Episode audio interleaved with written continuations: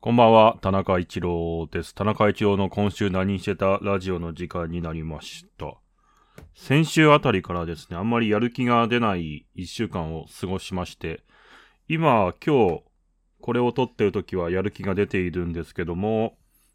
やる気が出ていない時に考えたのが、少しね、簡素に撮ってみようっていう風に思いまして、録画ボタンを押すタイミングで、いやーでも今日はやる気があるからな、どうしようかなって、葛藤はあったんだけど、一回試してみます。ポッドキャストをね、ポッドキャストっぽく撮ってみようということですね。今までは、うん、ラジオ番組っぽいような風景を装ってましたけども、まあ普通におじさんがボソボソと喋る何分間ですね。それで今までは30分ぐらいが目処だったけども、もう今回は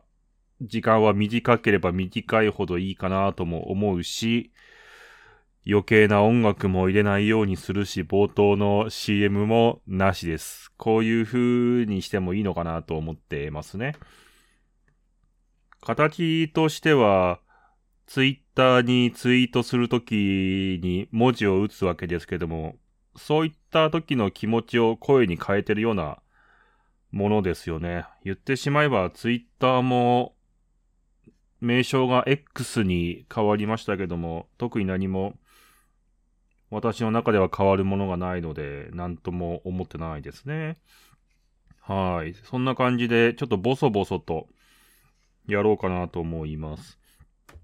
今週もですね、話せる内容だと、映画を見たことと、ズイフトに乗って日々自転車を漕いでいるという話しかないんですよ。それで、自転車の話はもう毎週やってるので割愛するとして、そうですね、金曜ロードショーの過去1ヶ月分で、もののけ姫とナウシカと国立小坂を見て、それで昨日インディ・ジョーンズ見ましたね。私ジブリ作品ってトトロとラピューターは多分ちゃんと見た記憶があるんだけど、それ以外ちゃんと見たことがなかったので良かったですね。もう見たという実績だけ、実績を開けるために見て、何かコメントがあるかというと、インディ・ジョーンズは、まあ、言葉にすればそのまんまなんだけど、ああ、インディ・ジョーンズって考古学アドベンチャーエンタメ映画なんだっていうね。なんか、よく考えれば見なくてもわかるような印象を持ってしまいましたね。うん。で、ナウシカは評価が結構高い映画だと思うんですけど、なんでナウシカの評価が高いのかっていうのは、長らみをしている段階では全くわかりませんでしたね。虫、虫がね、結構、なんだろう、クリーチャーっていうわけじゃないけど、生き物として出てくるんで、うん、今の人もね、なんか、その、公開当時にすごいって言われるのはよくわかるんですけど、今の人は逆に拒否反応出ないのかなっていうのが気になったのかな。もののけ姫も、そのもののけ姫って、ちゃんと見てないと、名シーンとして、アシタカと、あと、あの、二文字の、二文字の狼、三輪さんがやってる、山犬か、山犬の会話のシーン、あの子を解き放って、あの子は人間だぞっていうシーンが、結構名シーンとして挙げられるんですけども、結構やっぱ本編の中ではほんのちょっとしたシーンだけでしたね。まあ物語全体を通して言えるのは多分ナウシカも、もののけ姫も似てて、自然に対してもうちょっと謙虚に生きろということと、人間の業を戒めるっていうところはあるのかなと思いましたね。国立小坂は、国立小坂は、カルチェラ感、あの、なんだろうね、部活動なのかな？部活動を死守する話プラス、作中でも言ってましたけども、安いメロドラマ。まあ、作中ではね、作中でキャラクターがそういう風に言ってたんですけども、うん、の要素。まあ、日本文学的生活日常の断片みたいなところでしたね。うん。そういった印象を受けて映画を見て、そうなんですよね。地上波で放送されている映画は、今後ね、なるべく一応目は通していこうかなと思ってて、まあそれが王道であり、うーん、多くの人が喜ぶ映画がチョイスされてるはずなので、その王道を抑えていこうというような気持ちになって、なるべく毎週、まあ1本か2本ぐらい地上波では映画やると思うんですけど、うん、まあ見ていこうかなと思います。特にね、ジブリは、あのー、ネット配信だとあんまりないですからね。あのー、ちょうどいいですよね、金曜ロードショーはね。といったところです。それでなんかね、今週考えた今後の方針なんですけど、YouTube 界隈も含めての方針考えたんですけど、な、なんすかね？これ YouTube は、YouTube だけだと多分短縮っていうのが一つのキーワードになって、私の人生のこれからの目標目標じゃないな、指針が王道になったんですよ。つまり王道を抑えていこうというえーと、考え方を持ちました。なぜかというと、まあ、王道の反対って何なんだろう？邪道なのかな？うん、メジャーとマイナーみたいなもんだと思っていただければいいと思うんですが、私はなるべくマイナーな人生というかマイナーな価値観を重視してここまで生きてきたんですけども、うん、まあ、100人中1人に喜んでもらうような、えー、考え方っていうのがもう通用しなくなったなっていうのが、すごい旗と感じるんですよ。うん。なんかもっと言うと、王道を抑えておくと結構強い。話が伝わりやすいっていうところですね。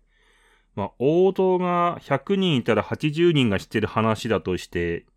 うん、やはり王道を抑えるっていうことが、何かを円滑にするなと思います。ただ、王道を重視しすぎると、その、ちょっとした機微とか、あの、小さい変化とか、王道から外れているものや人を無視するようになっちゃうんですけど、うーん、まあ、かなりそのマイナーなところにいるところ、いる人たちが、なんていうんですかね、資本主義的に苦しい状況にあって、通用しないような状況だなっていうふうに思って、まあ今後なるべく王道なものに触れ、王道な作り方をし、王道な反応をするように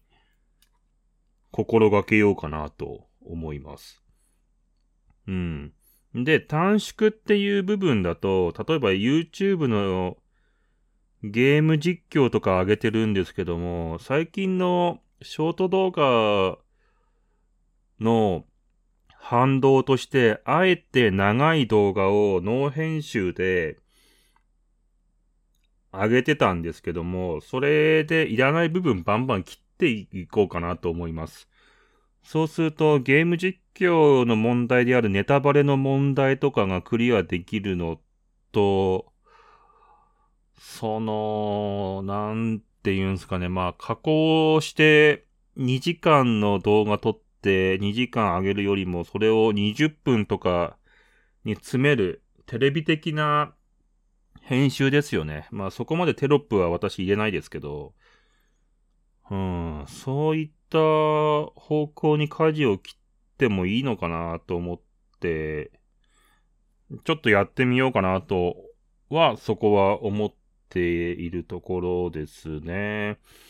うん。まあそもそもなんで王道とか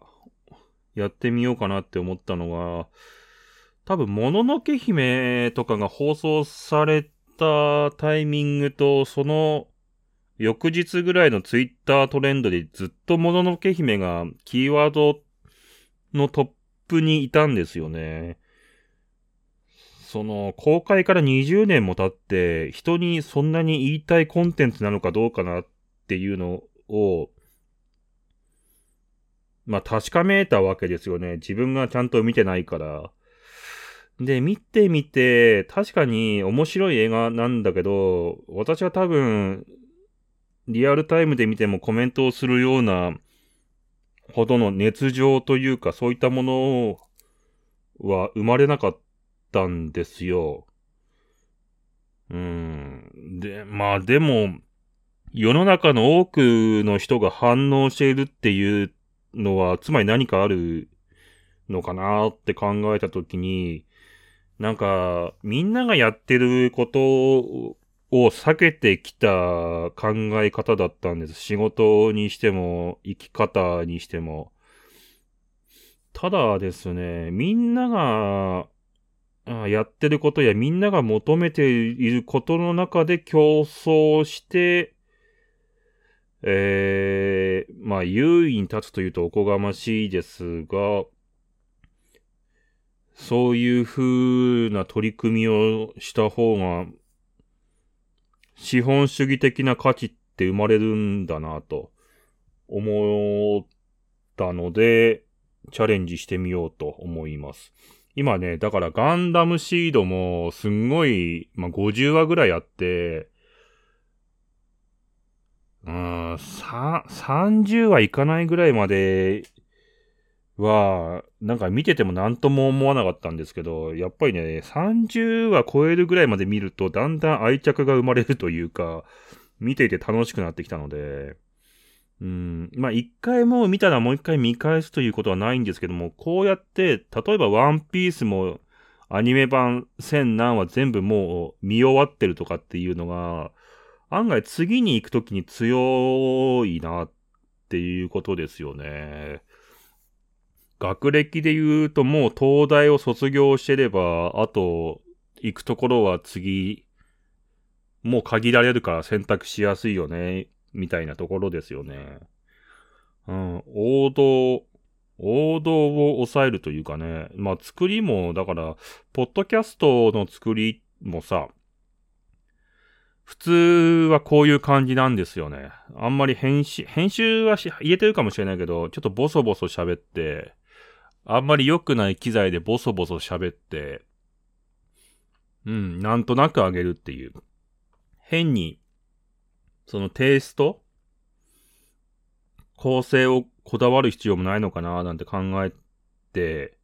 まあ今回はやる気がなかったことも踏まえてやってるんですけども。うーん、まあそういうことですね。ちょっと自分の中で価値観、まあ今年はね、最初から1月ぐらいから価値観の変容があったんですけど、また価値観の変容が生まれてますね。うん、とりあえず、とりあえずもう、世の中の多くの人が反応する何かっていうのを抑えていく。まあ、見たっていう、見たという経験ですよね。エンターテインメントだったら、見たという経験だったり、その場所に行ったという経験だったり、その人を知っているという経験ですよね。まあ、その本を読んだ、でも技術を得たでもいいんですけど、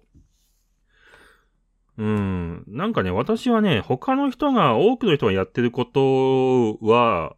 その人たちに任せて、自分は誰もやらないようなことを、やった方が、いいんじゃないのかなって思ってたんですよ、長年。でもね、みんながやらないっていうのは、みんながやらない理由があって、つまりお金にならないとか、やってる人が少ないから勉、あの、役に立たないんですよね。技術があっても使わない的なね。あー、みたいなこともあるし、その、その分野特有の問題が理解されづらいとかがあったんで、なんかもう本当に王道に巻かれようかなっていうのが気持ちの中で生まれたね。そうするとね、王道のコンテンツ、エンターテインメントに限って言うとめちゃくちゃあって もう、もうなんかね、一生、うん、一生暇しないと思う。飽き、飽きなければ、飽きなければですけどね。うん。っていう感じかな。なんか新しいものを作るとか、日の目を見ないコンテンツをめでるというよりも、みんなが知っているものを知っておくという方向を、まあ、しばらく、うん、まあ、早ければ1ヶ月ぐらいで飽きそうですけど、やっていこうかなと思います。まあ、ガンダムシリーズざっと見て、やっぱりワンピースもざっと見て、進撃の巨人もざっと見て、みたいなことなんですよ。アニメとかで言うと、バキを全部見てとか、いや、セーラームーンはね、ちょっと私は年齢的にやや抵抗はあるんですけど、まあ、悠々白書を見て、みたいなね。ちょっと古いか、最近だと何でしょう。鬼滅の刃をね、ちゃんと見るとかね。それで漫画とか書籍に関しては、特に漫画は私、あの、文字が小さすぎてもう読めないので、老眼ともまた違う目の調整機能なんですよ。私、あの、目の手術、白内障で目の手術してレンズが入ってるんですけども、角膜の代わりに。それがね、50センチ先と2メーターか3メートル先にピントが合うんですよね。そうするとですね、老眼とかってなんか、まだね、ピント機能なくなる割には、なんかちゃんとあるらしいんですけど、老眼鏡的な拡大鏡とかかけてもね、読めないっていうか、その、やっぱ50センチ先に合わせないといけないので、その本を。だ顔から50センチで結構遠いんですよ。結構遠い上にピントがあった瞬間に文字がすごい小さいので、すごい小さすぎて読めないので、もう俺漫画と本は読まなくていい人生になるかもしれない。だったら電子書籍で見ればいいじゃじゃないって思うと思うんだけど、電子書籍は今度ね、あの、横スクロールが、あの、慣れない。あの、結構電子書籍読んでて、不満に思う点が横スクロール、うん、横スクロールだった自分は。特にタブレットにしてもスマホにしてもパソコンにしてもそういった電子デバイスで読むものって大体、あの、横書き縦スクロールなんだけど、Kindle はね、未だにその本のレイアウト維持してて、縦書き横スクロールなんだよね。ちょっとわかりづらいこと言ってるけど、電子デバイスで見るのに適してるのは横書き縦スクロールなんだけど、本、本や Kindle は縦書き横スクロールなんだよ。それで、その Kindle がさ、機能追加してさ、縦書きの本とかを横、横書きでやってくれると、すごい読みやすくなるわけ。この、要はスクロールでテロテロテロってやっていけばいいだけなんで。で、漫画とかも、漫画とかも、この横スクロールせずに、今流行りの縦読み漫画的な感じで、